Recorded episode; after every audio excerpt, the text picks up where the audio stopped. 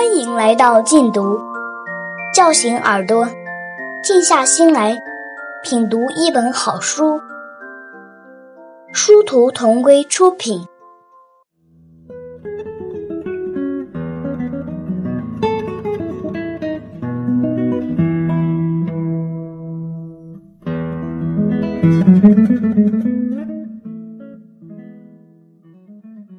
蓝色的海豚岛，美国斯奥台尔著，富定邦译，一部情节跌宕的女孩版《鲁滨逊漂流记》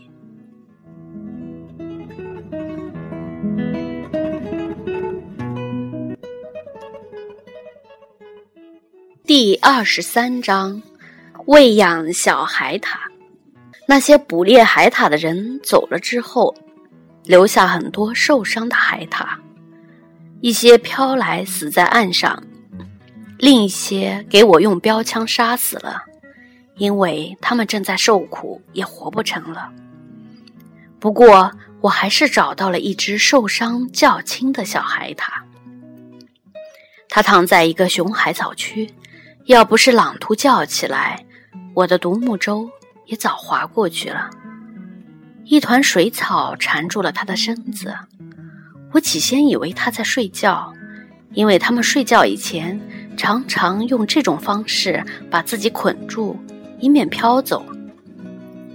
再一看，我才发现他背上有一道很深的伤痕。我向他靠拢，在独木舟边上伸过手去，海獭也没有打算游走。海獭的眼睛很大，特别是小海獭。这只海獭由于恐惧和疼痛，眼睛睁得更大。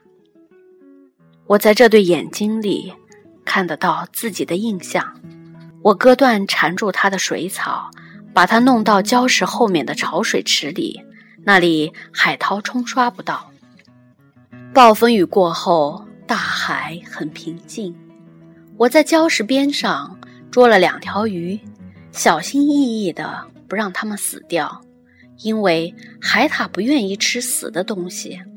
我把鱼放在潮水池中。我刚才说的都是大清早发生的事。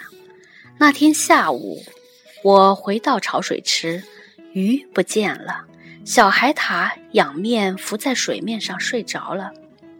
我没有打算用草药给它治伤。因为海水也能起到治伤的作用。再说，就是给它敷上草药，怎么也没法不让水冲掉。我天天给它带去两条鱼，丢在潮水池里。在我看着它的时候，海獭不肯吃。后来我带去四条鱼，也都吃光了。最后我带去六条，看来这个数才比较合适。不管风平浪静。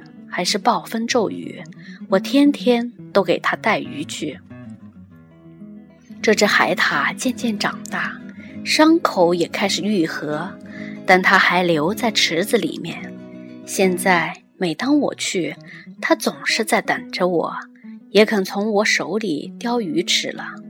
这个水池不大，它可以轻而易举地跳出去，游到海里去。可是它还待在那里。不是在那里睡觉，就是在等我给他带食物去。小海獭现在长得有我胳膊那样长了，皮毛很光滑，鼻子又尖又长，鼻子两边有很多胡须。我从来没有见过像它那样大的眼睛。我在池子旁边的时候，它一直目不转睛地望着我，不管我干什么，它的眼睛。总跟着我转，当我说些什么话的时候，这对眼睛就咕噜咕噜打转，样子很滑稽。不过这也多少儿有点儿使我喉头惊涩、伤心起来。原来他们也知道悲伤和欢乐。有好多时候，我只叫它海獭，就像我过去把朗图叫做狗一样。后来，我打定主意给海獭取个名字，这个名字就是“莽阿乐”，意思是大眼睛的小男孩。每天捕鱼是一项艰巨的任务，特别是风大浪高的时候。有一次，我只捕到两条鱼，我把它们丢在水池里，莽阿乐很快就吃掉了。等我再给他，当他发现我统共只有两条鱼时，他转着圈游个不停，用责备的眼光看着我。第二天浪高水大，即使退潮的时候，我也不能在礁石上钓鱼，因为我没有东西给他吃，我也就没有到池子那里去。三天过后，我才能捕鱼。当我再到那里时去，池子已经空了。我知道总有一天他会离去，可当他真回到海里去了，我又感到很不好受。我再也不能为他捕鱼了。就是在海草里再看到他，我也认不出他了，因为现在他已经长大，伤口也已经痊愈，看上去。跟别的海獭一模一样，而留神人离开后不久，我就搬回高地上去了。只有篱笆遭到了些破坏，我把篱笆修补好，几天之后，房子就恢复了原状。唯一使我担心的是，夏天搜集的鲍鱼全都不见了。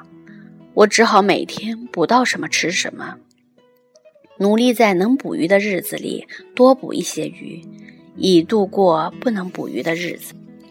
整整前半个冬天，就是芒阿勒游走以前，有时很难捕到鱼；在那以后，就不那样困难了。我和朗图总有足够吃的东西，而留神人在岛上的时候，我没有机会去捕杀钻鱼来晒干，所以那个冬天晚上没法点灯。我很早就上床睡觉。只在白天干活儿，不过我还是为我的插鱼标枪添置了一根绳索，还做了许多鲍鱼壳挂钩，最后还做了一些耳环，以便跟土托克送我的那副项链相配。这些耳环费了我很多时间，因为我一连好几天趁早晨退潮，在海滩上搜寻，才找到两颗容易雕刻。而且同项圈上石头的颜色相同的卵石，耳环上打眼更费事，因为这种石头不好固定。不过，当我打好眼，用细沙子和水磨光，用骨钩吊起来戴在我的耳朵上时，它们显得非常美丽。风和日丽的日子里，我戴上项圈和耳环。穿起鸬鹚羽毛裙，和朗图一起在峭壁上散步。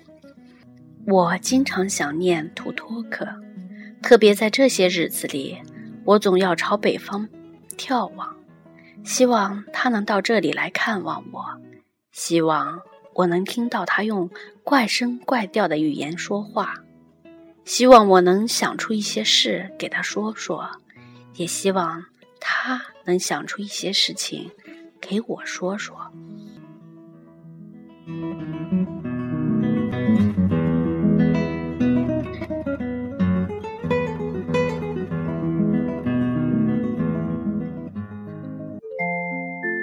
谢收听，下期节目见。